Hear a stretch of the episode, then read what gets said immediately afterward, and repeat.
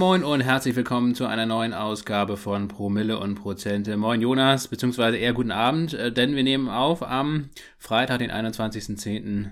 abends um 18.15 Uhr. Die Märkte, die US-Märkte sind natürlich noch voll im Gange und wir wollen euch heute einen Wochenrückblick kredenzen. Natürlich Tesla, Netflix wollen wir uns ein bisschen anschauen, aber auch die Entwicklung in China bezüglich Taiwan. Dann wollen wir einen kurzen Recap machen zum ähm, nachhaltigen Aktienfonds von Tomorrow. Da haben wir ein, zwei kleine Dreher drin gehabt, die wollen wir richtig stellen und vor allen Dingen auch nochmal eine nachhaltige Aktienfonds-Alternative kurz vorstellen. Damit wollen wir gleich starten. Dann, wie gesagt, Wochenrückblick in der ersten Hälfte der Folge. Und ähm, dann geht es natürlich auch noch um den Anleihemarkt. Ähm, da ist da kann man fast schon von einem kleinen Crash sprechen, auf jeden Fall. Das wollen wir noch mal ein bisschen auseinanderdröseln, nachdem wir ja in Folge 130 schon mal ein bisschen über Anleihen gesprochen haben. Und in der zweiten Hälfte dieser Folge wollen wir einen Blick in unser Musterdepot ähm, wagen und nochmal über Verbio sprechen. Jonas, das wirst du machen und ich werde mir Orsted, also einen Energieversorger aus Dänemark, mal schnappen. Aber Jonas, erste Frage natürlich an dich. Ist es schon Zeit für einen Whisky oder bist du noch bei Kamillentee um die Uhrzeit? Ja, eher bei Tee äh, bin ich. Ähm, bin gerade bei meiner Mutter in der Nähe von Hamburg und ich habe, Katastrophe, hier leider keinen Whisky. Lasse, was hast du im Glas? Ja, beziehungsweise du hast Whisky, aber leider nur geschlossene Flaschen. Das Problem hatten wir mehrmals schon hier. Die sind zu, ja, die sind, das, das sind nur die Sammlerflaschen, ja, die da ähm, kann ich nicht öffnen. Die sind, die sind dass du nichts daraus lernst, Jonas, dass du nicht mal irgendwie eine angebrochene Flasche mitnimmst und dann bunkerst. Verstehe ich nicht. So oft wie du da bist. Oder bei Lidl mal irgendwie so einen guten Glen, Glen Dronach äh, 12 oder so kaufst für 38 Glen Euro. Schwarz. Ja. Glen Schwarz, ja. ja, also ich habe hier einen ähm, Glen Murray im Glas, ähm, 16 Jahre, abgefüllt von der Scotch Malt Whisky Society und wen das ein bisschen äh, mehr interessiert, dem, äh, dem kann ich das dann wieder in den Discord-Channel unter Whisky verlinken. Ähm, damit kann man sich das dann nochmal ein bisschen genauer angucken. Aber der ist sehr, sehr lecker. Ist einer meiner absoluten Lieblingsflaschen. Ähm, zum Glück noch ein bisschen was drin. Ähm, Habe ich auch nicht häufig im Glas, weil ich ganz genau weiß, den muss ich mir hier noch ein bisschen erhalten, den Whisky. Glenmorangie generell, eine Distille, die ich wirklich sehr gerne mag, sehr gut empfehlen kann auf jeden Fall auch. Ja, aber gut, um die Uhrzeit, 18 Uhr, ein Whisky, hm, kommt auch eher selten bei mir vor, aber da wir in den letzten Wochen und Monaten eigentlich zu wenig, tendenziell zu wenig Whisky hier im Podcast getrunken haben, habe ich mich diese, diesmal ein Herz, habe ich mir ein Herz gefasst und äh, einfach mal eingeschenkt. Ja, ist völlig, völlig richtig. Richtige Maßnahme. Ähm, dadurch, dass ich heute wieder auslasse, kann ich dann ja, wenn ich zurück in Berlin bin, bei der nächsten Aufnahme um 16.15 Uhr den ersten ins Glas geben. ja. Fangen wir an mit einem kleinen Recap zur letzten Folge, nämlich ähm, zum Aktienfonds von, von Tomorrow. Ähm, da gab es erstmal Feedback. Vielen Dank dafür. Ähm, viel positives Feedback. Ein, zwei, drei Anmerkungen aber auch. Und ähm, da waren auch einige Fehler von unserer Seite drin. Und Jonas, da kannst du ja vielleicht nochmal drauf eingehen. Das war ja auch letzte Woche primär dein Part, da will ich dir gar nicht reinquatschen hier. Ähm, da gibt es auch gar nicht so viel richtig zu stellen, aber zumindest bezüglich der Fondssumme oder des Fondsvolumens ähm, waren auf jeden Fall ähm, ein, zwei Sachen, die wir von unserer Seite auch nochmal korrigieren müssen. Genau, wir haben den, also bei uns geht es ja immer nur um Billionen, Milliarden, Millionen oder äh, wenn wir von Dagobert Duck sprechen wollen, geht es natürlich nur um Fantastilliarden. Spaß beiseite der relativ grober Schnitzer, das Fondsvolumen des Tomorrow Better Future Stocks beläuft sich auf aktuell gut 900.000 Euro. Ja, also da sind bei mir, weiß ich nicht, die drei Nullen vor äh, äh, auf die linke Seite des Kommas gerutscht. Ähm, ja, der Fonds ist also nicht annähernd so groß, wie wir ihn letzte Woche gemacht äh, hatten, nämlich so um die äh, 800 Millionen haben wir dem dazu geschrieben. Gut, ähm, das dazu sei nochmal jetzt angemerkt, ähm, dass das natürlich durchaus ein, ja, ein Risiko birgt, weil man sagt ja immer, relativ kleine Fonds ähm, laufen ja erstmal grundsätzlich so eher die Gefahr, dass sie ähm, von der Fondsgesellschaft eingestellt werden. Das heißt ja nicht, dass dann äh, in so einem Fall das Geld der Anleger und Anleger weg ist, sondern da wird dann eine Alternative zur Verfügung gestellt. Wobei man jetzt bei diesem Fonds, das ist meine Annahme, sagen kann, der wurde ja gerade erst äh, aufgelegt vor einem guten Jahr, im Juni 2021, dass dieser Fonds ähm, ja ganz klar ähm, ja, ein Impact-Fonds ist, ein Themenfonds ist, der, ähm, der sicherlich auch fürs, fürs Image und ähm, im Sinne des äh, Nachhaltigkeitstrends für die Fondsgesellschaft Uni Universal, Universal da eine relevante Rolle spielt. Also ich es sollte jetzt schon äh, mit dem Teufel zugehen, wenn dieser Fonds innerhalb der nächsten zwei Jahre eingestellt würde. Aber das ist natürlich eine, eine wichtige Info. Danke an die Community dass hier darauf aufmerksam gemacht wurde, dass wir uns da nicht im Hunderttausender, äh, äh nicht im Millionen, Hunderter Millionen Bereich uns bewegen, sondern im Hunderttausender Bereich ziemlich genau 901.257 Euro und 97 Cent. Ähm, das ist natürlich nicht tagesaktuell, das schwankt immer je nachdem, wie die Leute kaufen und verkaufen. Es hat jetzt jüngst in den letzten Wochen einen, einen Anstieg gegeben. Das ja, kann durchaus äh, darauf zurückzuführen sein, dass die Kundinnen und Kunden der Tomorrow Banking App da jetzt ähm, äh, die Warteschlange sukzessive abgearbeitet wurde und wird. Wer weiß. Dann ähm, hat uns ein Zuhörer, ähm, danke Sebastian, danke Lömi, an der Stelle äh, darauf aufmerksam gemacht, dass die äh, Gesamtkostenquote bei ihm eine andere ist. Wir hatten 1,49 Prozent kommuniziert das ist auch so in der Tomorrow Banking App drin. Bei OnVista sind 1,5 Prozent drin. Ähm, aber anscheinend hier bei unserem treuen Zuhörer ist es bei der Comdirect etwas günstiger. Da sind die sogenannten laufenden Kosten, so wird die Gesamtkostenquote da bezeichnet, mit 0,9 Prozent angegeben. Ja, also vielleicht an der Stelle einfach herzlichen Glückwunsch für diejenigen, die es über Comdirect gemacht haben oder vielleicht noch machen werden. Genau, und dann haben wir ja mehr mit einem zwinkernden Auge einen Vergleich angestellt bezüglich der Kosten. Also wir hatten ja gesagt, diese 1,49 Prozent, äh, wenn man jetzt ETF-Kosten gewohnt sind, ist es natürlich teurer, aber man kann es eigentlich wirklich nur mit einem aktiv gemanagten anderen Aktienfonds vergleichen. Wir hatten dann ja, wie gesagt, nicht ganz ernst gemeint, dieser Vergleich, äh, aber weil dieser 10x DNA-Fonds von Frank Thielen ja in aller Munde ist, vor allen Dingen auch negativ in aller Munde, weil der einfach beschissen gelaufen ist und mit einem sehr, sehr schlechten Timing äh, an den Markt gebracht wurde, letztes Jahr im November, auf dem, mehr oder weniger auf dem Peak des Gesamtmarktes. Ähm, da hatten wir letztendlich nur darauf aufmerksam gemacht, weil der eben in der Presse ist und weil die Kostenquote auch noch, noch höher ist, 1,8 Prozent. Aber ähm, dieser Vergleich hat natürlich gehinkt und ähm, das hatten wir auch schon in der Folge festgestellt. Das war also kein ernst gemeinter Vergleich. Was allerdings tatsächlich vielleicht sinnvoll ist, einen anderen Aktienfonds, einen anderen nachhaltigen Aktienfonds, nämlich von der GLS Bank, nochmal in den Vergleich zu ziehen. Äh, den haben wir euch auch in den Shownotes verlinkt. Wir wollen ihn jetzt nicht en Detail auseinandernehmen, das würde den Rahmen hier so ein bisschen sprengen. Das könnt ihr dann ja auch nochmal selbst in Augenschein nehmen, aber die WKN auf jeden Fall findet ihr in den Shownotes und diesen Aktienfonds von der GLS Bank, ähm, das ist ja eine Nachhaltigkeitsbank, die schon sehr, sehr lange gibt, seit den Anfang der 80er Jahre, eine Genossenschaftsbank. Ich bin auch seit langer Zeit Kunde und auch Mitglied dort, bin sehr zufrieden. Ähm, also von daher die Bank an sich kann ich euch sehr empfehlen und sicherlich auch Investmentprodukte, die sind von der Überprüfung der Nachhaltigkeitskriterien mindestens genauso streng wie bei Tomorrow, vielleicht sogar, würde ich persönlich sagen, sogar noch ein bisschen strenger, weil man natürlich noch viel mehr Erfahrung mit sich bringt äh, aus den letzten ja, fast Jahrzehnten. Ähm, und dementsprechend, ähm, ja, in Sachen Nachhaltigkeit ist das, glaube ich, auf jeden Fall eine sichere Bank. Ähm, die Kosten liegen bei 1,39 Prozent, sind also etwas günstiger als bei Tomorrow.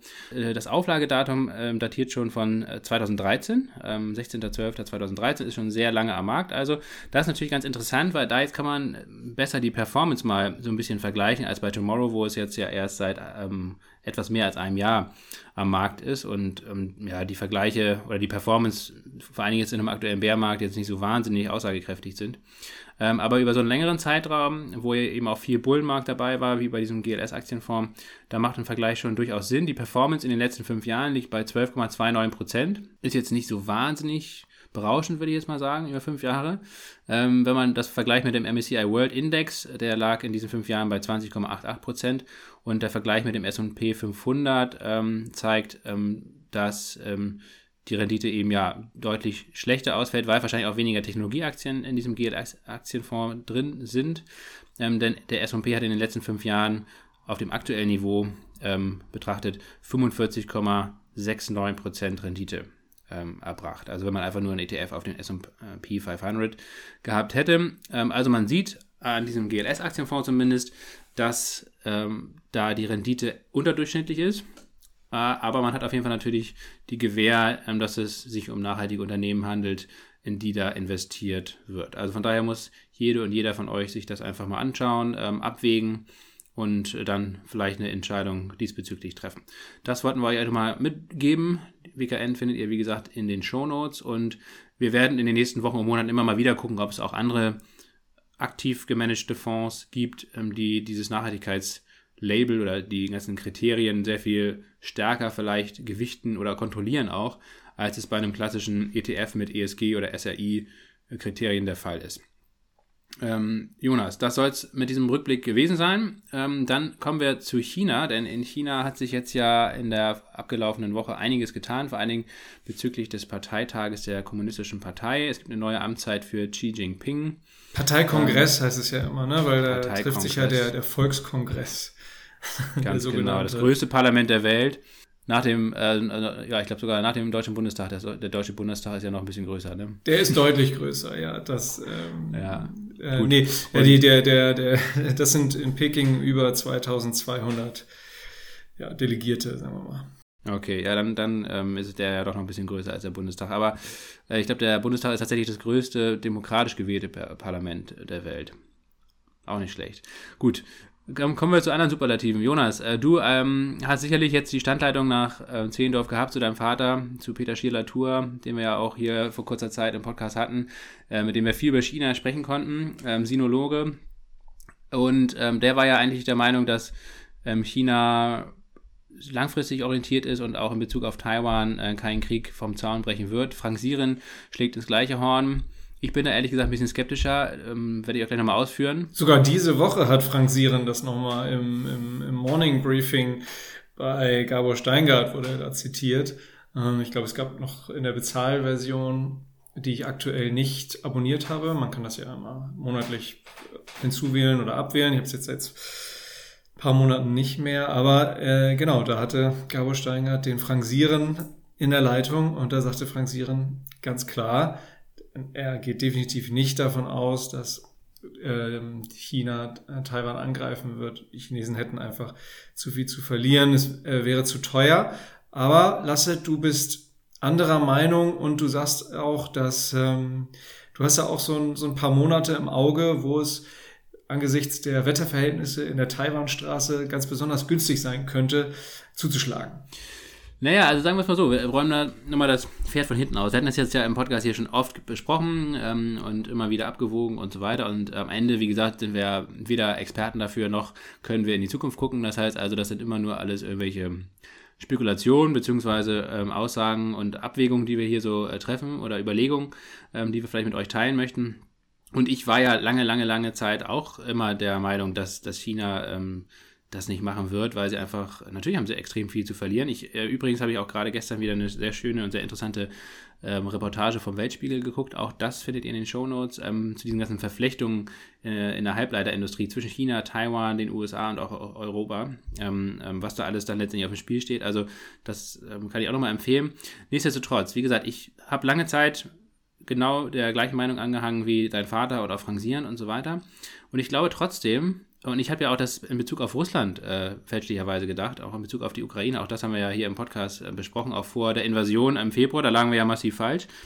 Und ich glaube, seitdem habe ich persönlich zumindest ähm, meine Betrachtung von Russland sowieso, aber auch äh, meine Betrachtung von China wirklich fundamental ähm, verändert und habe mich auch wirklich viel mit diesen ganzen Themen befasst, mehr noch als davor. Ähm, habe festgestellt, für mich zumindest persönlich festgestellt, dass ich da auf vielen augenblind war oder dass ich einfach viel zu wenig im Thema drin war, auch in der Ukraine zum Beispiel. Und ähm, das habe ich, oder das wollte ich oder will ich auch nach wie vor irgendwie besser machen und, und mich da mehr reinfuchsen. Und ja, und letztendlich, wenn man sich da mit China jetzt befasst und vor allen Dingen auch mit Xi Jinping, für mich ist das irgendwie, Xi Jinping als Person ist für mich eigentlich persönlich ein, ein Game Changer gewesen, weil ähm, erstens, das ist ja jetzt ja auch beschlossen worden auf dem jüngsten Parteikongress, ähm, dass er sich diese maximale Anzahl von Amtszeiten, das waren nämlich maximal zwei Amtszeiten und auch eine Altersbegrenzung von 70 Jahren, glaube ich, ähm, die alles, beide wurde aufgehoben. Das heißt also, Xi Jinping kann jetzt unbegrenzt viele Amtszeiten äh, amtieren und er kann auch, obwohl er schon selbst 69 ist, auch länger im Amt bleiben, als diese Altersgrenze vorher festgelegt hat.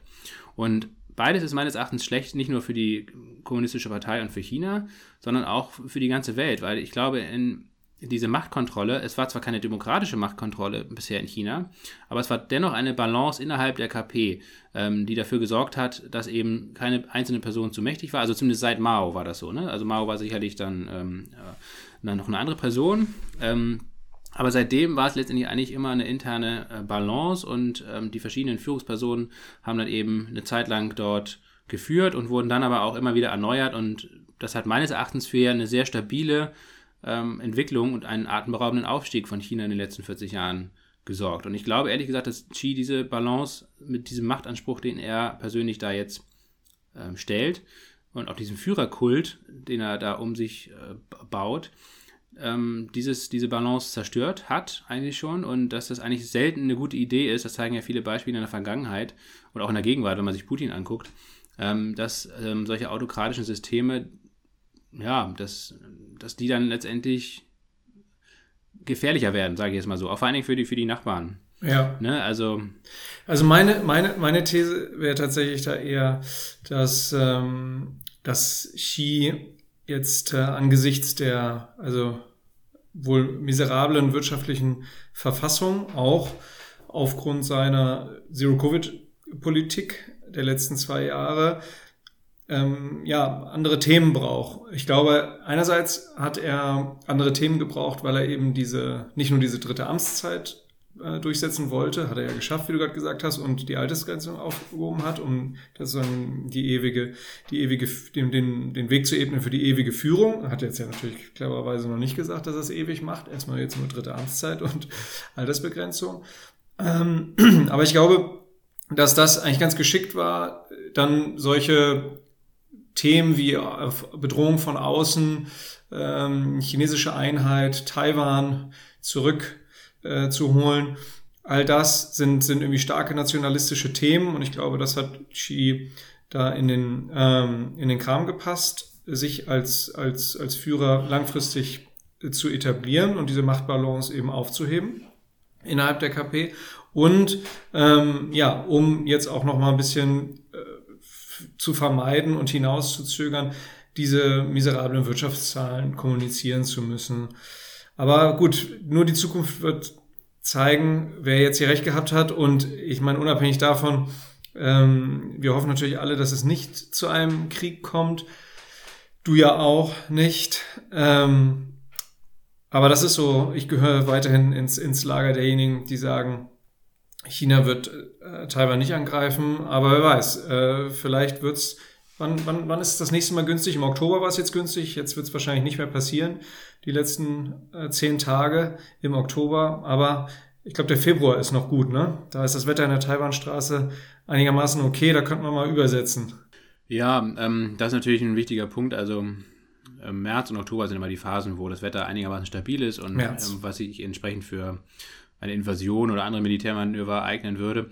Es muss ja nicht unbedingt eine Invasion sein. Also dass diese die, die Übungen, die jetzt im August stattgefunden haben, nach diesem Pelosi-Besuch, die haben ja vor allen Dingen darauf abgezielt, auf eine Blockade von Taiwan. Ne? Und ähm, wenn man sich das jetzt zum Beispiel als Szenario mal nimmt, dass man, dass China eben versucht, Taiwan komplett zu isolieren, zu blockieren, das hätte natürlich auch immense ähm, Auswirkungen auf die Weltwirtschaft bezüglich vor allen Dingen der Halbleiterversorgung Gibt es noch Flugchips? ja, und, und letztendlich damit Druck aufbaut, um, um politische Zugeständnisse zu bekommen, ein Abkommen, ähnlich wie in Hongkong zum Beispiel. Also mal gucken, ob es dann wirklich zu einer Invasion kommt, weil das ist natürlich ein gigantisches Risiko. Auf der anderen Seite weiß China natürlich auch ganz genau, glaube ich, ähm, dass sich dieses Fenster, wenn sie eine Invasion starten wollen, ich denke mal, dann ist dieses Zeitfenster, was sich jetzt ergibt, wahrscheinlich historisch günstig, ähm, denn die USA sind nach wie vor in der Ukraine oder in, in Europa gebunden durch den ähm, russischen Krieg.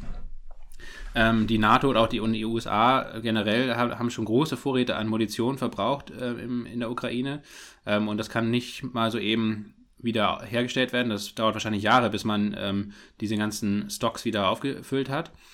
Ähm, und jedes Jahr letztendlich, das jetzt vergeht, ähm, ist es sehr wahrscheinlich, dass die Amerikaner eben, weil die Russen in Europa massiv geschwächt werden in den nächsten Jahren, das, davon gehe ich zumindest mal aus, ähm, sich aus Europa größtenteils zurückziehen wird und das gesamte militärische Gewicht auf ähm, den Pazifik legen wird und entsprechend auf Taiwan. Das heißt also, die, das Argument ist auch von deinem Vater zum Beispiel, dass, dass China ähm, immer Geduld hat und ähm, warten kann, ist in meinen Augen in diesem Fall nicht korrekt. Ähm, denn China hat natürlich, klar, baut auch selbst militärische Kapazitäten auf. Aber ähm, durch den Krieg ähm, der Russen in Europa, in der Ukraine, hat sich einiges strategisch geändert. Die Amerikaner können jetzt höchstwahrscheinlich, wenn sie die Russen dort in den nächsten ein, zwei Jahren, je nachdem, wie lange das in der Ukraine noch dauert, aber auf jeden Fall wird Russland militärisch wahrscheinlich irgendwann besiegt und vor allen Dingen so geschwächt sein, dass sie eigentlich keine Gefahr mehr in Europa für die NATO darstellen. Das heißt, die Amerikaner können viel Material und Truppen dort rausholen und äh, in den Pazifik verlegen und wenn man sich jetzt auch anguckt, die Sanktionen in, in Bezug auf die Halbleiterbranche, das ist ein sehr, sehr schwerer Schlag für, für China ähm, und wird auch dazu führen, dass die Chinesen da viel Zeit verlieren, wahrscheinlich in, in der Entwicklung eigener ähm, Halbleiterindustriezweige und so weiter. Ähm, also das sind alles. Aber durch eine Blockade Taiwans bekommen die Chinesen ja äh, immer noch keine Chips. Nee, aber sie könnten eben versuchen, dadurch den, den Druck auch auf die westlichen Länder zu erhöhen, denn auch das ist letztendlich, spielt in dieses Zeitfenster, in diese Zeitfensterlogik rein. Man, wir sehen ja in den USA und auch in Europa, wird gerade, werden äh, Milliardensummen äh, investiert in eine eigene Halbleiterfertigung, um eben unabhängiger wer zu werden von, ähm, von, von Taiwan und auch von China. Und ähm, die Amerikaner werden in zwei Jahren ungefähr so weit sein, eine eigene komplette Halbleiterfertigung in dem Ausmaß aufgebaut zu haben, wie sie jetzt aktuell ähm, die Kapazitäten von Taiwan benötigen. Und Europa, mal gucken, wird es wahrscheinlich wieder ein bisschen länger dauern, aber auch hier äh, ist ganz schön viel im, im Bau, letztendlich Intel in Magdeburg, aber auch in, in, Irland zum Beispiel. Und auch das wird ungefähr zwei bis drei Jahre dauern. Und dann ist letztendlich der, das Druckmittel, ähm, das China jetzt aktuell noch gegenüber den Amerikanern und auch der Europäer hat, meines Erachtens sehr viel geringer. Das heißt also, westliche Sanktionen wären vielleicht auch, zumindest diesbezüglich, ein bisschen wirkungsvoller. Ja. Also eine Invasion, eine Invasion oder eine, eine, eine wirkliche Blockade würde auf jeden Fall ähm, die Weltwirtschaft in eine massive, langjährige Krise stürzen. Das äh, wäre für, also das wäre ges gesamtweltwirtschaftlich wäre das tatsächlich eine Katastrophe, wenn das passieren würde. Das hast du ja auch gar nicht verneint. Ähm, aber die, die Folgekosten wären für die gesamte Welt immens. Weil es bliebe natürlich nicht nur bei diesem einen Konflikt, es würde ja an, an gefühlt dann auf mehreren Kontinenten zu Stellvertreterkonflikten kommen. Ähm, deutsche Firmen würden sich vermutlich aus China irgendwie zurückziehen müssen. Für die deutsche Wirtschaft wäre es eine absolute Katastrophe. Also ich meine, wenn das passieren würde, dann, äh, dann haben wir, haben wir den MDAX wahrscheinlich bei 7000 Punkten und den, oder so und den DAX bei irgendwie 2500 Punkten zumindest mal kurzfristig. Äh, ja, also man muss sich mal vorstellen, also man muss, das, können wir jetzt nicht auseinander dividieren, aber die Folgen, die sich daraus ergeben, die könnten wir vielleicht mal auflisten, aber das haben wir natürlich jetzt erstmal nicht vorbereitet. Ja gut, die Folgen sind katastrophal, das hast du ja schon gesagt. Die muss man auch gar nicht groß auflisten, denn wie gesagt, ähm, das hat, hätte auf jeden Fall eine ganz andere Qualität als jetzt der Krieg in der Ukraine. Nochmal abschließend gesagt, wie gesagt, ich hoffe nicht, dass es so weit kommt. Ähm, ich halte es auch nach wie vor für ein unwahrscheinliches Szenario aus den von dir auch genannten Gründen. Von diesen Gründen bin ich ja auch lange Zeit überzeugt gewesen. Nichtsdestotrotz sollte man dieses Szenario mit auf dem Zettel haben. Und ich glaube, man sollte auch die Drohung ernst nehmen. Ähm, es gab jetzt wieder Drohungen von ähm, Xi Jinping, dass es auch militärische Mittel auf jeden Fall auf dem Plan stehen. Gut, das ist keine neue Haltung von China, das hat, hatten die in den letzten Jahrzehnten genauso vertreten. Allerdings, wie gesagt, ähm, halte ich das aktuelle Zeitfenster für China für recht günstig. Ähm, man sollte auch mit bedenken, was sie in Hongkong gemacht haben, was sie in Xinjiang gemacht haben, ähm, was sie letztendlich mit der Zero-Covid-Politik auch gegenüber ihren eigenen Bürgerinnen und Bürgern durchsetzen. Das sind alles Dinge, die sehr viel totalitärer sind als China noch vor dem Amtsantritt von Xi Jinping. Ähm, diese Woche gab es auch Äußerungen von ähm, äh, Blinken, dem US-Außenminister und auch dem US-Admiral, ähm, also dem, dem Flottenführer der Amerikaner, die ähm, davon ausgehen, dass, dass China ähm, sehr viel schneller eine Invasion starten könnte als ähm, noch wo, ja, bisher geplant und gedacht, auch seitens der Amerikaner. Im Falle der Ukraine lagen hier die US-Geheimdienste ziemlich gut und richtig. Ähm, der US-Admiral rechnet ja. mit einer Invasion ja. Chinas ähm, ja, bis ins Jahr 2023 hinein, also bis ins nächste Jahr hinein. Also mal gucken, ähm, ob die Amerikaner da schon mehr wissen als wir. Ähm, ich würde mich, wie gesagt, auf jeden Fall nach vereinigter Erfahrung mit Russland, ähm, wäre ich mir da nie so sicher. Ich würde auf jeden Fall kein Szenario mal ausschließen wollen. Und ja, mal gucken. Ähm, wir kommen ja auch gleich nochmal zum Anleihenmarkt und so weiter und so fort. Ich bin nach wie vor davon überzeugt, dass wir jetzt im November, Dezember, das ist ja auch das Szenario, was wir im letzten, in der letzten Folge vertreten haben, dass wir eine, eine kräftige Bärenmarkt-Rallye sehen werden. Vielleicht, wie gesagt, kombiniert ähm, mit einem Peak bei ähm, Renditen und auch am Peak beim Dollar. Ähm, das wird auf jeden Fall eine sehr kräftige Bärenmarkt-Rallye kurzfristig wahrscheinlich auf, auslösen. Ähm, aber das nächste Jahr wird nicht nur bezüglich ähm, China und auch des Krieges in der Ukraine, sondern auch bezüglich vieler anderer Dinge, die wir dann später in der Folge noch erwähnen werden, auf jeden Fall ein sehr, sehr hartes Jahr, glaube ich, für die Börse. Ich glaube, der Bärenmarkt wird noch sehr, sehr zäh und unangenehm werden im nächsten Jahr. Und dementsprechend kann ich mir gut vorstellen, dass wenn ich jetzt neue Käufe tätige, ähm, dass ich auf jeden Fall ähm, die nächste Bärenmarkt-Ready nutzen werde, um vieles wieder glattzustellen und meine Cashquote aufzubauen. Letzter Punkt zu China bevor wir hier wieder abdriften, ähm, wir sehen jetzt ja auch zum Beispiel, das passte wieder bestens ins Bild, während die Amerikaner also schon vor einer Invasion waren, ähm, was macht Deutschland? Deutschland verkauft jetzt also auf Drängen von Tschentscher in Hamburg und seinem Buddy ähm, Olaf Scholz, unserem Bundeskanzler, also eine, einen großen Teil des Hafens, des Hamburger Hafens, 35 Prozent immerhin, eines großen Terminals, ähm, an den chinesischen Konzern Costco, ein Staatsunternehmen, äh, mit dem Verweis darauf, dass ja viele andere europäische Häfen auch schon teilweise in chinesischer Hand wären, was nicht minder scheiße ist, auf jeden Fall. Ähm, aber dementsprechend sollte man das jetzt nicht auch noch nachmachen. Ähm, also was die SPD da gerade betreibt, hat, die haben auf jeden Fall anscheinend gar nichts aus der ganzen Russland-Geschichte gelernt, sondern äh, laufen jetzt weiter ins offene Messer. Und leider sind sie damit ja nicht alleine, sondern viele wirtschaftliche Unternehmen oder also viele, viele Großkonzerne, BASF ganz weit vorne, aber auch VW und so weiter, investieren ja munter und fleißig weiter in China. Ich glaube, das ist eine absolute, ja, man kann es, also ich würde es als absolute Vollkatastrophe bezeichnen. Also wie man solche Investmententscheidungen treffen kann, kann ich nicht nachvollziehen in der heutigen Zeit. Ähm, aber ja, ich glaube, die deutsche Wirtschaft und auch die deutschen Konzerne und ja, gut, die deutsche Politik ähm, da wird es noch ein sehr böses Erwachen leider geben. Ganz egal, selbst wenn es keine Invasion gibt, auch dann äh, ist es meines Erachtens vollkommen klar, dass wir in eine sehr massive Konfrontation mit China hineinlaufen in den nächsten Jahren.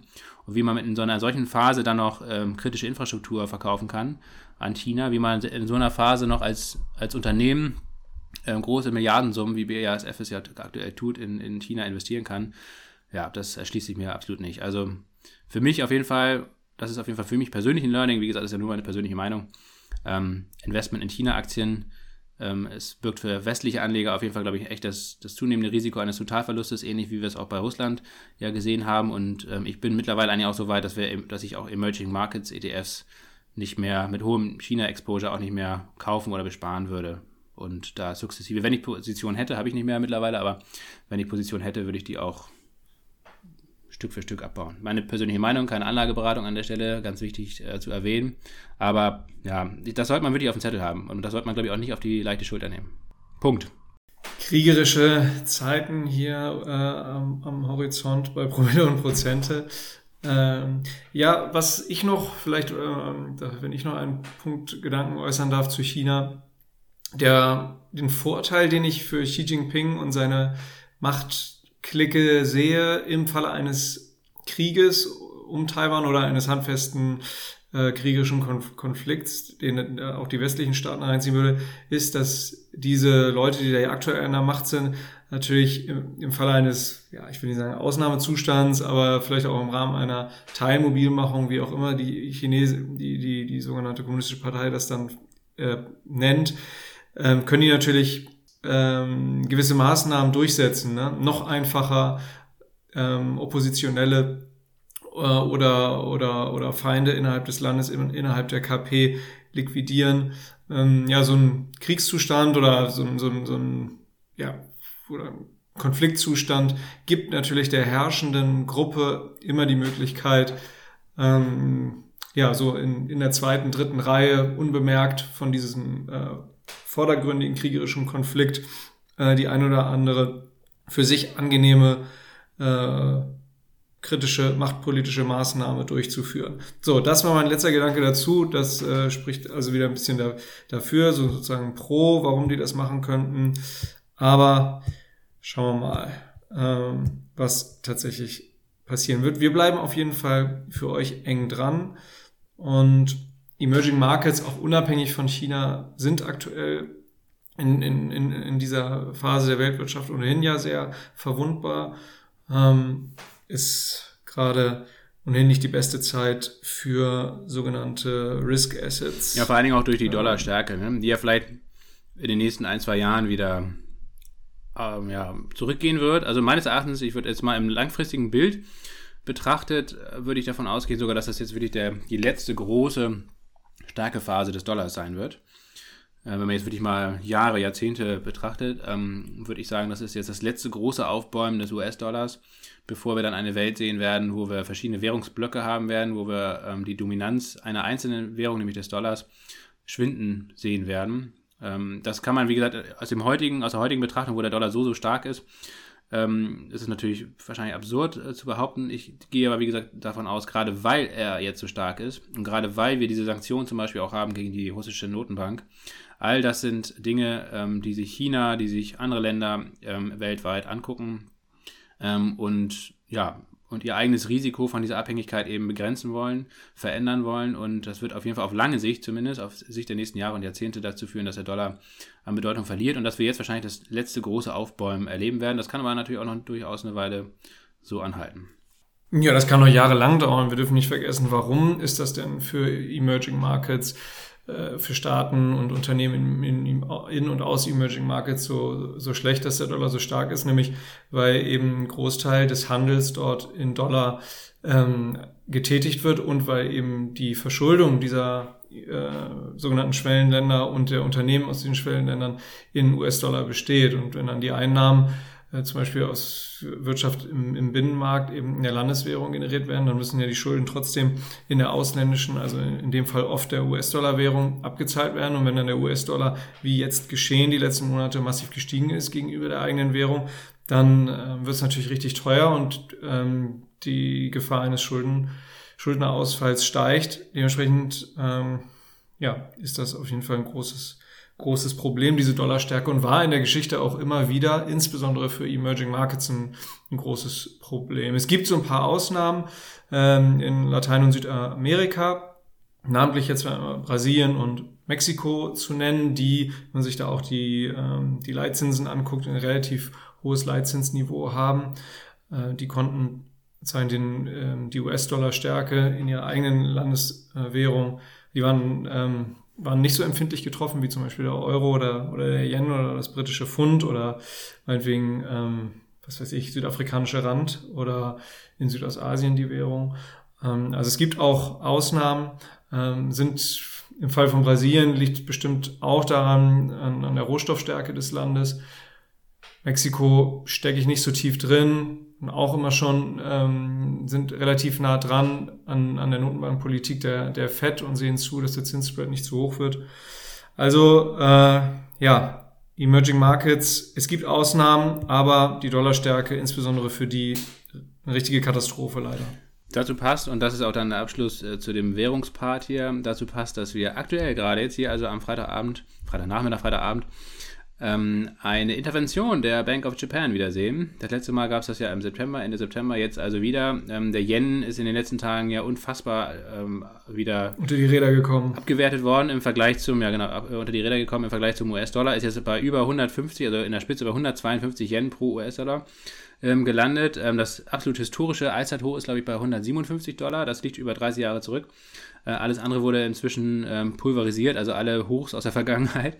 Ähm, der Yen also denkbar oder historisch niedrig bewertet im Vergleich zum US-Dollar. Und ja, die Bank of Japan, der schwimmen so langsam da die Fälle weg und ähm, hat wieder interveniert. Das heißt also, sie hat ähm, ähm, Staatsanleihen wahrscheinlich, US-Dollar-Staatsanleihen. und da ja, können wir eigentlich jetzt auch gleich das Thema vorziehen, Jonas, weil das geht so ein bisschen in diese Anleihemarkt-Richtung. Ja. Die, die, das ist ja letztlich der Hauptgrund, weswegen die Aktienmärkte auch nach wie vor unter Druck stehen, dass die Renditen auf Staatsanleihen immer weiter steigen. Ähm, und das hängt eben, das haben wir in dieser Devisenmarktfolge auch schon so ein bisschen erklärt, eben auch sehr stark mit dem Handel der Notenbanken aktuell zusammen. Und bei der Bank of Japan kann man es ganz plastisch erklären. Die, der Yen wird immer weiter abgewertet im Vergleich zum US-Dollar und die Notenbank in Japan muss intervenieren. Das heißt, wie macht sie das? Sie möchte die, ja die eigene Währung stützen und sie verkauft dann eben Assets aus ihrem Vermögensbestand, unter anderem zum Beispiel Staatsanleihen, US-Staatsanleihen, amerikanische Staatsanleihen. Und das hat zur Folge, das macht sie deswegen, weil sie halt Dollar braucht, um mit diesem Dollar dann wiederum Yen zu kaufen und das wertet den Yen auf im Verhältnis zum Dollar. Ne? Das ist also das, was die japanische Notenbank macht. Und die Folge ist, also zumindest kurzfristig, das sehen wir jetzt ja gerade, ne, der Yen war in der Spitze bei fast 2% im Plus, jetzt ist er fast 2% im Minus, also eine unglaubliche Volatilität intraday für ein Währungspaar. Das ist, also, das ist wirklich krass. Äh, wie gesagt, normalerweise ist so eine Währung vielleicht 0,2, 0,5, 0,8 Prozent. Das sind so Sachen, das ist so die Daily Schwankungsbreite. Jetzt, wie gesagt, von Spitze zu Spitze ist es jetzt nicht 4 Prozent. Das sind schon ähnliche Dimensionen wie im britischen Pfund Ende September. Da ging es ja auch teilweise um 7 oder 8 Prozent ähm, pro Tag hin und her. Übrigens, britisches Pfund ist auch wieder ein gutes, gutes Thema. Ähm, Liz Trust. Aber wir wollen nicht abschweichen. Bank of Japan also äh, kauft verkauft amerikanische Staatsanleihen, um den äh, Yen zu stützen. Und was ist aber der Nebeneffekt? Der Nebeneffekt ist natürlich, dass die Nachfrage nach äh, US-Staatsanleihen weiter einbricht und entsprechend die Rendite auf US-Staatsanleihen weiter äh, ansteigt. Ne? Ähm, das ist das Problem. Ähnliches Verhalten zeigt gerade China. Auch da hört man, dass äh, die Regierung und auch staatliche Banken versuchen, den Yen, äh, den, nicht den Yen, Entschuldigung, den Yuan zu stützen ähm, im Verhältnis zum US-Dollar. Den ähm, Renminbi.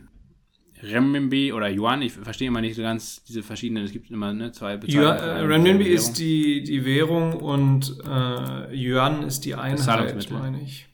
Ja, okay, genau. Ähm, dann haben wir das auch geklärt. Naja, und ähm, die Chinesen verkaufen schon seit geraumer Zeit US-Staatsanleihen. Ähm, auch das als Maßnahme, um sich von den Amerikanern zu entkoppeln, Stück für Stück. Das machen sie schon seit über zehn Jahren eigentlich. Äh, sind auf einem aktuell sehr niedrigen Niveau, was sie da noch an Staatsanleihen haben, aber den Rest, den werden sie jetzt wahrscheinlich auch Stück für Stück verkaufen.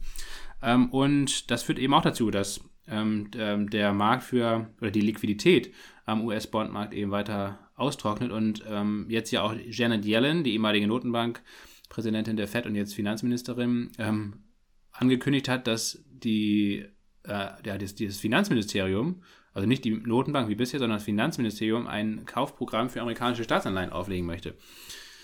Ähm, um halt die Liquidität am Anleihenmarkt zu fördern. Also das ist ja auch, das sind ja schon fast, ja, die in, arbeiten gegeneinander. Okay, gibt es ja ähnliche Sachen. Ja, die, genau. Also das ist mal wieder ein Beispiel dafür, dass die Fiskalpolitik, also das, was die Regierung macht, überhaupt nicht mehr synchron ist mit dem, mit der Geldpolitik, also das, was die Notenbank macht. Genauso wie es ja auch in Großbritannien der Fall ist. Genau, und. Dann anderer Form. Äh, ja, ja, aber das sind auch Vorzeichen dafür, äh, wie ähm, ganz strukturell auch die nächst, ja, vielleicht das nächste Jahrzehnt, die nächsten 10, 15 Jahre aussehen könnten. Ne? Nämlich, dass Staaten ähm, für eine extrem expansive ähm, Geldpolitik oder dass die Staaten dafür sorgen, dass, äh, dass die Geldmenge hoch bleibt dass einerseits die Notenbanken jetzt versuchen, die Geldmenge klein zu machen, aber dass die, dass die Staaten oder ja, die, die, die Finanzministerien als Käufer für Staatsanleihen auftreten.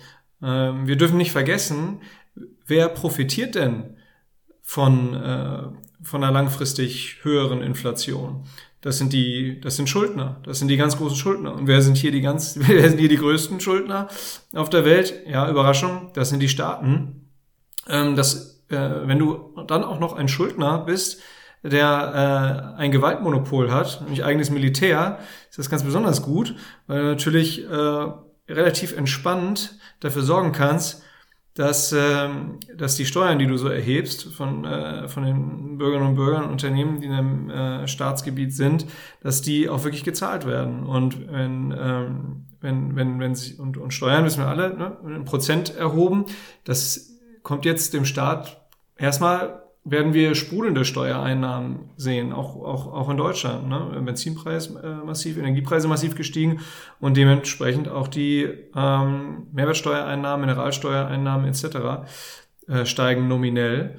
Also soll jetzt hier nicht zu verschwörerisch klingen, aber das muss man einfach im Blick haben, dass Staaten, große Schuldnersysteme durchaus ein Interesse haben, eine gewisse Zeit lang eine höhere Inflation zu fahren. Wer daran natürlich kein Interesse haben kann, sind, sind Sparerinnen und Sparer und tendenziell sind das, ja, dann, äh, ja, zumindest in Deutschland gesehen, ältere Menschen, die werden das vielleicht nicht so begrüßen. Junge, gut ausgebildete Menschen, die, mh, die noch am Anfang ihrer Karriere stehen, ja, sehr gut ausgebildet sind und die, ähm, ja, das wenn man die Inflationsseite auf steigende Lohnkosten äh, betrachtet, dass die das durchsetzen können, dass ihre Arbeitskraft, ihr Wissen höher entlohnt wird, die können natürlich von einer so einer Situation profitieren. Aber ältere Menschen, Sparer und schlecht ausgebildete Leute, wo das Lohnniveau nicht so nicht annähernd so schnell steigt, wie die Lebenshaltungskosten steigen, das sind ganz klar die Verlierer solch einer Entwicklung. Ja, also das betrachte ich auch so ein bisschen mit Sorge, ähm, dass Geld- und Fiskalpolitik da komplett auseinanderlaufen. Auch dieser Gaspreisdeckel geht ja in die Richtung jetzt ähm, in Deutschland, ne, 200 Milliarden. Ähm, das müssen wir vielleicht nochmal in einer anderen Folge ein bisschen auseinandernehmen, Jonas, ein bisschen ausführlicher. Ähm, aber das geht genau in die Richtung letztendlich. Und das, und das Sondervermögen, das geht ja jetzt immer über Sondervermögen. Ne? Das ist so ein bisschen der neue Kniff eigentlich der Fiskalpolitik dass man selbst Geld schöpfen kann oder dass die Staaten gemerkt haben, wir können eigentlich selbst Geld schöpfen ohne die Notenbank. Und das können wir nämlich so machen, dass letztendlich ähm, Geschäftsbanken Kredite herausgeben. Ähm, Geschäftsbanken können ja letztendlich auch Geld äh, schaffen, ähm, zusammen mit der Notenbank, aber können also Kredite ausgeben ähm, für den Staat, meinetwegen jetzt 100 Milliarden für die Bundeswehr. Und der Staat garantiert für diesen Kredit. Das heißt also, der Staat selbst, äh, der gibt nicht diesen Kredit aus, aber das machen die Geschäftsbanken und die verdienen natürlich auch schön prächtig daran und vor allen Dingen wird ihnen versichert, dass dieser Kredit nicht ausfallen kann. Also, dass, der, dass es einfach eine Garantie gibt vom Staat, dass das Geld auf jeden Fall auch ähm, fließt. Und ähm, das Positive für beide Seiten, also erstens für die Bank ist es natürlich ein schönes Geschäft und für den Staat ist es natürlich gut, äh, vor allen Dingen, wenn man eine Schuldenbremse Bremse in der Verfassung verankert hat, wie, wie die Deutschen das gemacht haben, dass das eben nicht in ähm, das Haushaltsbudget reingeht. Also die 100 Milliarden für die Bundeswehr, aber auch die 200 Milliarden jetzt zum Beispiel, die geplant sind für diese Gaspreisbremse, die sind eben nicht im regulären Haushalt drin, sondern sind eigentlich so ein Schattenhaushalt. Und das könnte echt ein Instrument sein, was ähm, Schule macht und was jetzt in den nächsten Jahren immer populärer wird bei der Fiskalpolitik. Das könnte aber eben gleichzeitig dazu führen, dass wir weiterhin eine vergleichsweise hohe Inflation haben. Es gibt auch noch viele andere Faktoren, die, die auf die Inflation wirken. Könnte zum Beispiel ne, weiterhin geopolitische Spannung sein, Deglobalisierung, äh, aber auch eine, eine, alternde Gesellschaft, also weniger Arbeitskräfte zum Beispiel in westlichen Ländern. Ähm, das erhöht die Löhne zum Beispiel und viele andere Faktoren auch. Ähm, das heißt also, ein Inflationsziel von 2%, mal gucken, ähm, ist wahrscheinlich doch in recht weiter Ferne. Ich könnte mir auch vorstellen, dass die Notenbanken irgendwann. Das wird auch offiziell ähm, aufgehoben werden. Ja, zumindest erstmal langfristig oder, oder erstmal Stück für Stück einfach davon Abstand nehmen und dann aber auch ähm, irgendwann offiziell äh, dazu übergehen, dass man es vielleicht auf 3 oder 4% anhebt, genau. Nochmal kurz zum Anleihenmarkt, um das Ganze abzuschließen. Ähm, weil das so ein bisschen mal unter ferner Liefen läuft. Also erstens, ne, Volumen, Aktienmarkt ca. 80 Billionen weltweit, Anleihemarkt ca. 130 Billionen, ist also viel größer, viel wichtiger. Wir hatten ja in der Folge 130, glaube ich, nee, doch genau, 130 dazu gesprochen. Ähm, wir wollen jetzt auch gar nicht im Detail erklären, aber was gerade am Anleihemarkt passiert, ist wirklich wichtig und auch ähm, wichtig zu beobachten, denn das ist, wie gesagt, der Hauptgrund, warum es auch gerade am Aktienmarkt immer weiter runtergeht. Und wir erleben da gerade eigentlich einen Crash, den wir seit mindestens der 80er Jahre nicht mehr hatten ähm, in den USA. Wir hatten also auf Jahressicht ähm, haben eben Anleihen ähm, minus oder zehnjährige Staatsanleihen ähm, im Kurs, also vom Nominalwert. Wie gesagt, wenn euch Anleihen interessieren oder das verstehen wollt, Folge 130 nochmal im Detail hören. Ähm, haben 20% an Wert verloren und in UK, also in Großbritannien, sogar 30% und das ist der größte Crash seit Beginn der Aufzeichnung vor 270 Jahren. Ähm, und warum das so wichtig ist, ähm, dafür muss man letztendlich verstehen, dass diese Anleihemärkte eigentlich viel, viel wichtiger sind als die Aktienmärkte. Und zwar nicht nur wegen des höheren Volumens, das sie insgesamt haben, sondern ähm, weil sie natürlich auch ähm, auf, die, auf die Zinsen großen Einfluss haben. Also einerseits haben die Notenbanken mit über den Leitzins eine, eine Auswirkung auf den Zins, auf die Zinshöhe, aber eben auch die Staatsanleihen vor allen Dingen ähm, ja, Staatsanleihen, auch Unternehmensanleihen, aber vor allen Dingen Staatsanleihen, haben einen großen äh, ähm, Einfluss auf die Zinsen. Und wenn die Renditen, also sprich die Zinsen jetzt so hoch sind, dann hat das natürlich dann im Umkehrschluss auch große Auswirkungen auf, auf Staaten und Unternehmen, auf die Wirtschaft, ähm, aber eben auch auf äh, die Altersvorsorge vieler Menschen, denn ähm, Anleihen sind nun mal der Hauptbestandteil der Altersvorsorge vieler Menschen, ähm, viel, viel stärker als Aktien, weil Anleihen eigentlich als sicher gelten. Und wenn Anleihen dann, also ein eigentlich sicherer, eine sichere Assetklasse in einem Jahr, minus 30 Prozent, wie in Großbritannien jetzt passiert, verlieren an Wert und in den USA immerhin 20 Prozent, dann ist das natürlich ein riesengroßes Problem. Auch für Pensionskassen hatten wir in der letzten Folge kurz angesprochen und ähm, schafft sehr viel Unsicherheit, sehr viel Instabilität in diesem System. Und ich würde mich nicht wundern, ähm, wenn es da eine Art Black Swan Event oder generell unvorhergesehenes Ereignis gibt, vielleicht auch in den nächsten Wochen schon, dass diesen Bondmarkt eben ja nicht in den Kollaps führt, aber zumindest äh, zu einem ja nochmal zu einem viel größeren Absturz führt, als wir ihn bisher schon gesehen haben. Das sollte man auf jeden Fall mit auf dem Zettel haben. Und das ist ein Thema, was meines Erachtens überhaupt nicht in der Öffentlichkeit wahrgenommen wird, obwohl es eigentlich so eine Wichtigkeit hat. Ja gut, ja, das, warum es in der Öffentlichkeit nicht wahrgenommen wird, weil das eine, also ein relativ kompliziertes Thema ähm, ist. Ne? Also das äh, müsstest, bis du das überhaupt mal in, in irgendwie, da, da brauchst du halt irgendwie sechs Doppelseiten, um das Thema zu füllen. Das ist halt der Grund, diese Komplexität. Was ähm, in, in Großbritannien hinzukommt, ist, dass, ähm, dass Derivate wie, wie, wie, wie Tauschgeschäfte, sogenannte Swaps, die erstmal relativ wenig Kapitaleinsatz gefordert haben, von bestimmten Pensionsfonds genutzt wurden. Und ähm, dafür mussten sie ja nur Sicherheiten hinterlegen. Aber dadurch, dass dann ähm, die Kurse so äh, gefallen sind, mussten, mussten sie dann höhere Sicherheiten hinterlegen und, und, und entsprechend Cash nachschießen und kamen dann Liquiditätsprobleme. Und das ist dann da, da hat dann die, die Bank of England eingegriffen, aber auch bei auch für jetzt größere Versicherungen wie jetzt in Deutschland, die, ähm, die solider aufgestellt sind, wie zum Beispiel im, Münchner Rück, die haben ja trotzdem auch ein großes ähm, Anleihenportfolio oder Portfolio. Und die haben natürlich auch ein Problem, weil ähm, das, wenn man auf die Bilanz von denen guckt, ähm, auf der Aktivseite links, dann, ähm, dann die Kurse plätschern, dann müssen die ja auch neu bewerten, haben dementsprechend äh, weniger Aktiva und müssen dann auf der, auf der Passivseite dafür sorgen, dass das ausgeglichen wird. Das große Problem war jetzt einfach erstmal, dass in so kurzer Zeit die, die, ähm, das Zinsniveau äh, derart hochgerissen wurde, dass die ausstehenden, bestehenden Anleihen ähm, so massiv unter Druck gekommen sind und dass diejenigen äh, Gläubiger, die diese Anleihen halten, ähm, aufgrund des massiven kurzfristigen Bewertungsverfalls jetzt unter Druck äh, gekommen sind. Und insbesondere die, die das gehebelt gemacht haben, ähm, sprich mit äh, über meinetwegen Finanzderivate oder über viel Fremdkapital, aber trotzdem auch diejenigen, die die die einfach äh, das vielleicht auch nur von der Eigenkapitalseite ähm, gemacht haben, haben da eben bewertungstechnischen ein Problem. Aber du hast recht, Lasse, dass da ähm, ja ziemliches Unheil drohen kann.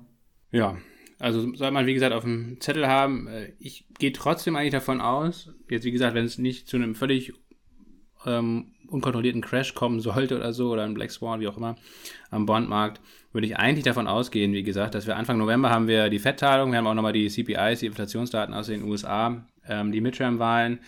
Mein Szenario wäre jetzt, wie gesagt, dass man da irgendwann Anfang November, Mitte November ähm, spätestens den, den Peak eigentlich bei Renditen sieht, bei den Anleihenrenditen, ähm, auch beim US-Dollar. Wie gesagt, ich habe immer beim Dollar-Index, den DXY, das ist das Kürzel für den Dollar-Index, immer so das Niveau 117, 118 im Blick. Aktuell waren wir jetzt bei fast 114. Ähm, wo ich mir gut vorstellen könnte, das ist letztendlich ein ganz, ganz langjähriger Hochpunkt gewesen. Ich glaube, aus den 2001, 2002 ähm, kam das. Ähm, ich könnte mir sehr gut vorstellen, dass wir da in dem Bereich, ähm, also zumindest mal temporär einen kräftigen Rücklauf sehen werden. Vielleicht ist das sogar wirklich der endgültige äh, Peak. Ähm, wie gesagt, weil im nächsten Jahr eigentlich eher dieses ganze Rezessionsnarrativ, auch vor allen Dingen in den USA, stärker in, in den Vordergrund rücken sollte. Und das ist auf jeden Fall bearish für den Dollar und es ist auch bearish für ähm, Anleiherenditen ja, das auch.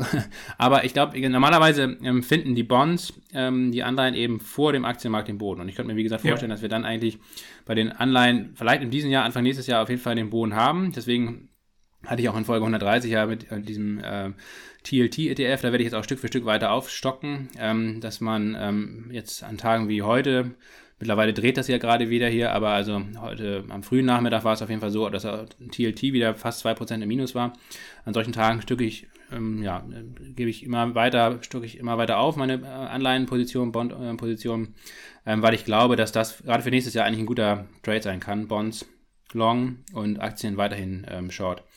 Ähm, das, das ist so meine Vorgehensweise. Und dass wir nach wie vor bin ich davon, oder gehe ich davon aus, dass wir, wie gesagt, im November, Dezember eine sehr kräftige Bärenmarktrallye sehen werden. Vor allen Dingen, wenn wir den Peak bei Renditen und den Peak beim Dollar dann zumindest erstmal gefühlt temporär ähm, gesehen haben. Das sollte sehr, sehr bullish sein für die Aktienmärkte. Aber nur auf kurze Zeit. Das wird spannend. Ich glaube, das wird auch massiv schnell gehen. Das wird, das wird, ich gehe davon aus, dass das in echt ganz wenigen Wochen eine richtig krasse Bärenmarktrallye sein wird. Ja, ich meine, wir sind natürlich, du bist täglich dran, ich bin wöchentlich dran. Wir werden das hier versuchen natürlich irgendwie zu time. Man sagt ja immer, uh, don't time the market, um, it's, it's more about uh, time in the market. Das äh, stimmt sicherlich auch in gewisser Weise. Und wir haben ja auch immer dieses Buy and Hold ähm, hier, hier propagiert. Aber jetzt sind wir dann, finde ich, das ist meine These, in einer besonderen Phase.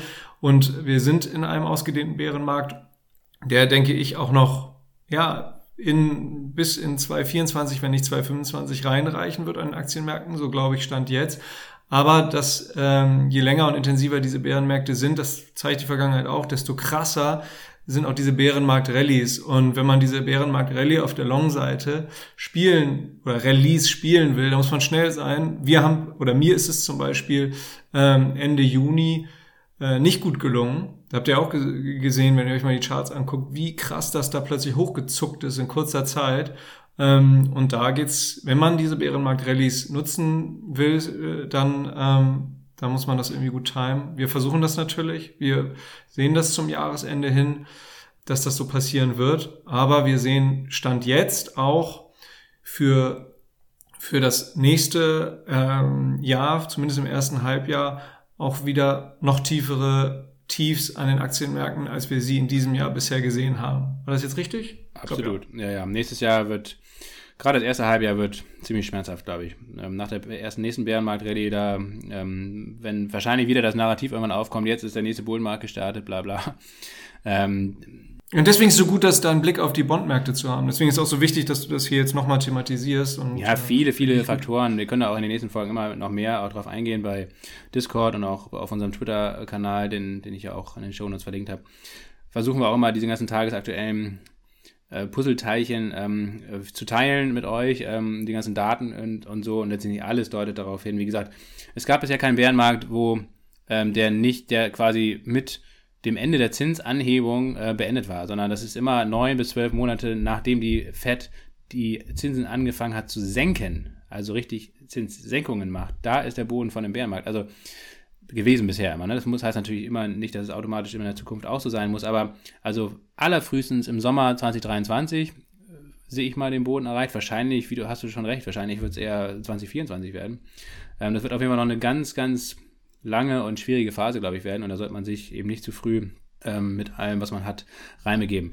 Ähm, Kommen wir zum Abschluss ähm, zum Musterdepot und das ist ja natürlich auch letztendlich im, innerhalb von unserem Musterdepot, das ist ja vielleicht nochmal erklärt, ähm, der Podcast hier, den machen wir ja komplett umsonst, ähm, aber ähm, wenn ihr Lust habt, könnt ihr uns finanziell unterstützen, damit wir hier die Arbeit weiter fortführen können. All diejenigen, die das machen, herzlichen Dank an euch und als kleinen ein kleines, kleines Benefit, als kleines Dankeschön gibt es unter anderem zum Beispiel ähm, ein Musterdepot, was angelegt haben, wo wir immer über ETFs und Aktien informieren, die wir selbst halten, die wir interessant finden, oftmals oder wir versuchen es auch natürlich hier und da mal mit einem guten Timing hinzubekommen. Klappt natürlich nicht immer, aber zumindest ist das für euch dann ähm, eine, eine zusätzliche Informationsquelle, wenn ihr daran interessiert seid, unter promilleprozente.de findet ihr da Informationen zu. Und jetzt machen wir einen kleinen Auszug aus unserem Musterdepot. Wir stellen mal wieder zwei Aktien vor, die wir eh schon drin haben, aber wo es jetzt vielleicht auch mal wieder interessant sein könnte, genauer hinzuschauen. Jonas, du machst den Anfang mit Verbio.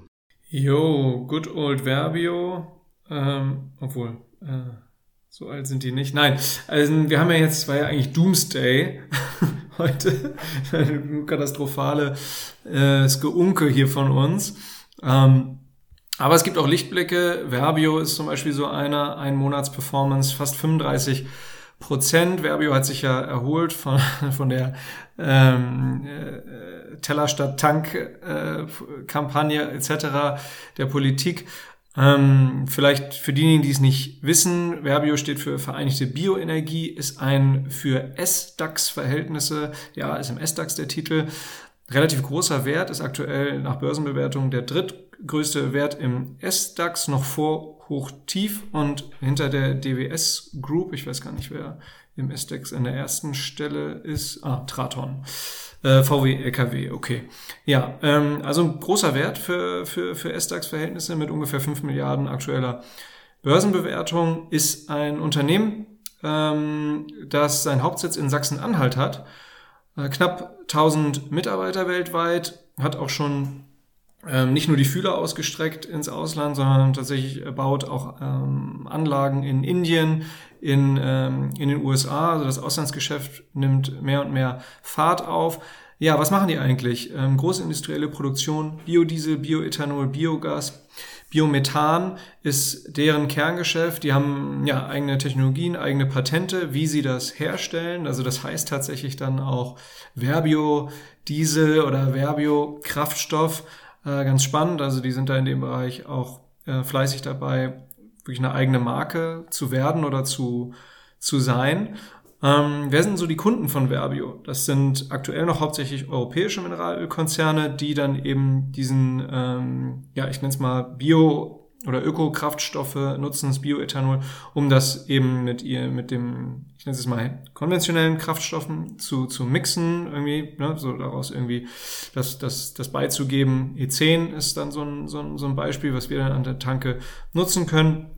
Die äh, Verbio liefert auch an freie Tankstellen, aber auch direkt an, an Speditionen ähm, und Stadtwerke. Also das Potenzial von Biomethan als Ersatz von klassischem Erdgas ist in Deutschland relativ ähm, hoch. Also äh, Herr Sauter, CEO von, von Verbio, der da an der Spitze des Unternehmens wirklich dabei ist, irgendwie aus unserer Sicht in eine nicht nur grüne, sondern goldgrüne Zukunft zu führen, der, ähm, der, der sagt eigentlich, dass äh, bis, äh, ich meine, das war bis 2030 eine Verzehnfachung des Anteils von Biomethan innerhalb des, ähm, ja, des, des, des, des Erdgassystems in Deutschland möglich sein würde.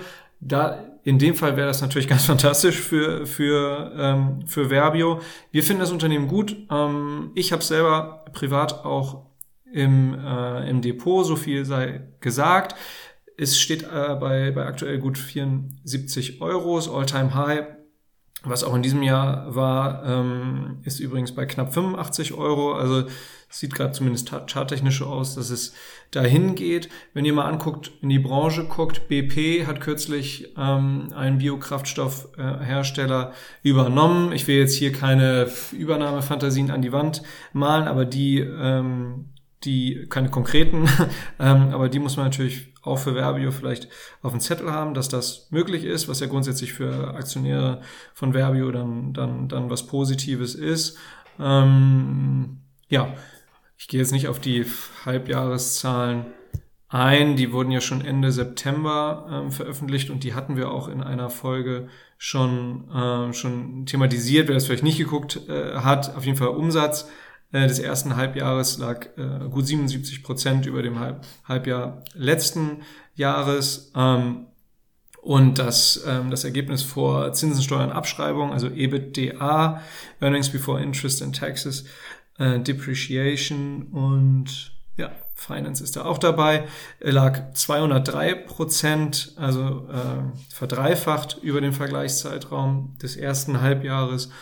Ähm, mehr will ich äh, dazu nicht, nicht sagen. Also die größten Wachstumspotenziale sind, wie gesagt, habe schon gesagt, ähm, die drastische Erhöhung von, von Biomethan in, in, in Deutschland bei der, ähm, bei der Energienutzung und aber auch die globale Expansion, insbesondere in den USA und Indien. Ähm, ich bleib in der Aktie drin, muss dazu aber sagen, äh, ich habe äh, um 72 Euro rum ähm, ein Drittel der Position, meiner Position verkauft. Ähm, kann mir durchaus vorstellen, dass es nochmal einen Rücksetzer gibt. Aber ansonsten ist das tatsächlich eine meiner größten Einzelwertpositionen. Also hier fast Full Transparency. Den, den Wert gebe ich nicht an.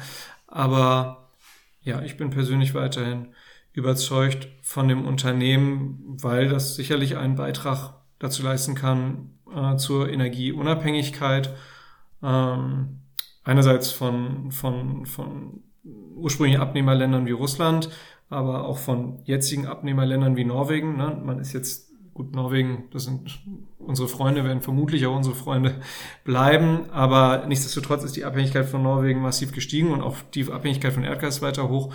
Also ich denke, Unternehmen wie Verbio ähm, sind da in diversen strategischen Hinsichten sinnvoll. Das soll es gewesen sein zu Verbio. Dann mache ich den letzten äh, Schlussstein hier, nämlich Orsted. Hat man zuletzt in Folge 122 zu Cleantech-Aktien, ist auch lange schon bei uns im Musterdepot.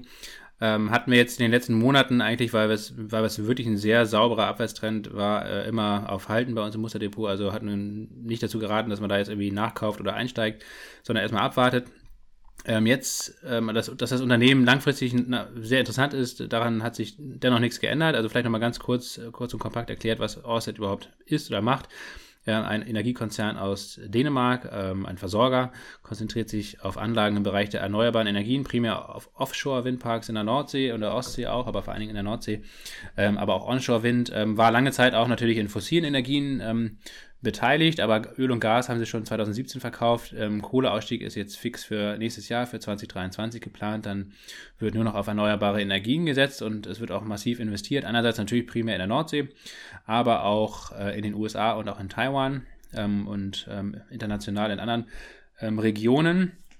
Ähm, und was mich jetzt aktuell gerade, wie gesagt, ganz, ganz konkret eigentlich dazu veranlasst hat, äh, die jetzt, äh, die Ausset-Aktie jetzt hier in die Folge zu nehmen, ist eigentlich ähm, ein charttechnischer Punkt, ähm, denn wir haben aktuell das äh, Corona-Tief bei rund 78 Euro angesteuert. Ähm, und das finde ich persönlich, glaube ich, echt ein ganz, ganz interessanter Punkt. Vielleicht auch wirklich mal zum Einstieg oder zum Nachkauf, je nachdem. Ähm, wie immer gilt natürlich niemals direkt All-In, sondern immer schrittweise einsteigen, ähm, weil auch der Abwärtstrend ist nach wie vor ja noch intakt. Aber ich würde mir oder könnte mir sehr gut vorstellen, dass wir jetzt an dem Punkt zumindest mal eine kräftige Gegenbewegung sehen könnten. Also, dass der Einstieg eigentlich gar nicht mal so schlecht ist, mal einen Fuß in die Tür zu stellen.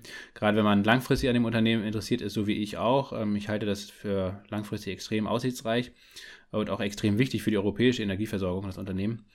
Ähm, die Bewertung ist aktuell einigermaßen moderat, finde ich. Ähm, Kursgewinnverhältnis für 2022 bei 15 und für 2023 aufgrund der aktuellen Gewinnprognosen bei 26. Das ist auch im Schnitt der Branche ähm, der Versorgungsbranche ungefähr. Ähm, das heißt also, es ist jetzt nicht billig, aber es ist auch nicht wahnsinnig teuer fundamental betrachtet, bewertet. Ähm, und für mich, wie gesagt, nach einem ja doch sehr langen und schmerzhaften Abwärtstrend. Äh, das bisherige, T äh, das bisherige Allzeithoch war schon im Januar 2021 zusammen mit vielen anderen Cleantech-Aktien. Da gab es auf jeden Fall eine ordentliche Übertreibung nach oben. Seitdem hat sich die Aktie mehr als halbiert. Ähm, und wie gesagt, jetzt an dem ähm, charttechnischen Punkt ähm, ist es durchaus möglich. Wie gesagt, ähm, natürlich äh, kein Blick in die Zukunft, aber es ist normalerweise in der Regel so, dass da sehr viel Order liegen, dass da sehr viel Volumen liegt ähm, und dass das dafür sorgen sollte, dass es kurzfristig nach oben geht ähm, und vielleicht sogar der Abwärtstrend dann gebrochen wird, weil das Unternehmen, wie gesagt, langfristig eigentlich sehr gut aufgestellt ist und auch von dem Ausbau der erneuerbaren Energien in Europa natürlich weiterhin massiv profitieren sollte. Nichtsdestotrotz gibt es natürlich auch Risiken. Ähm, einerseits natürlich jetzt in den nächsten Jahren ähm, betrachtet die Ausgestaltung der Strompreisbremse der Europäischen Union, ähm, die ja ähm, ins Leben gerufen werden soll, um die, die hohen Gaspreise im Strommarkt zu kompensieren. Ähm, dieses Merit-to-Order-Verfahren können wir auch mal ein bisschen auseinandernehmen, was das bedeutet. Ähm, also im Endeffekt geht es darum, dass letztendlich immer das, die teuerste Energiequelle, in dem aktuellen Fall Gas, ähm, dafür oder den, den Strompreis eigentlich äh, am Gesamtmarkt setzt, mehr oder weniger, und ähm, dann auch ähm, deutlich günstigerer Strom, also zum Beispiel erneuerbare Energien, zu diesem hohen Strompreis verkauft werden können. Das ist zurzeit sehr, sehr gut für die Produzenten von erneuerbaren Energien, aber natürlich schlecht für die Industrie oder generell für Stromverbraucher und dementsprechend soll das jetzt gedeckelt werden. Aktuell ist da eine Grenze von, äh, ich glaube, 200 Euro pro Megawattstunde im Gespräch. Das wäre eigentlich sehr passabel. Ähm, das wäre zwar, ich glaube, ja, fast nur noch die Hälfte von dem äh, Strompreis-Peak, den wir jetzt im August, glaube ich, oder im September hatten, von über 400 Euro pro Megawattstunde in Europa, ähm, aber immer noch sehr viel mehr oder auf jeden Fall bringt es immer noch sehr viel Gewinn für Unternehmen wie Orsted und auch andere die erneuerbare Energien an den Markt bringen. Das heißt also, mit, wenn das so kommen sollte, dann wäre das, glaube ich, passabel und wäre jetzt kein großes Risiko, aber es kann natürlich noch anders kommen und dementsprechend würde ich das nach wie vor als Risiko sehen. Ähm, dann gibt es ja jetzt mehr und mehr ähm, Anschläge auf kritische Infrastruktur. Nord Streams 1 und 2 war ja das bekannteste Beispiel. Wir haben jetzt auch wieder Nachrichten, dass es ähm, ähm, Unterseekabel zwischen äh, vor der französischen Küste und auch äh, zwischen Schottland und den Färöerinseln zum Beispiel, dass die beschädigt oder zerstört wurden, ähm, dass die Internetversorgung ausgefallen ist. Ähm, das gleiche Risiko gilt meines Erachtens auch für ähm, Offshore-Windparks zum Beispiel. Dass dort Stromkabel zum Beispiel gekappt werden können. Also all das sind natürlich Dinge, die man auf dem Zettel haben sollte und die auf jeden Fall ein Risiko für die Aktie sind. Ähm, also letztendlich der Konflikt mit Russland.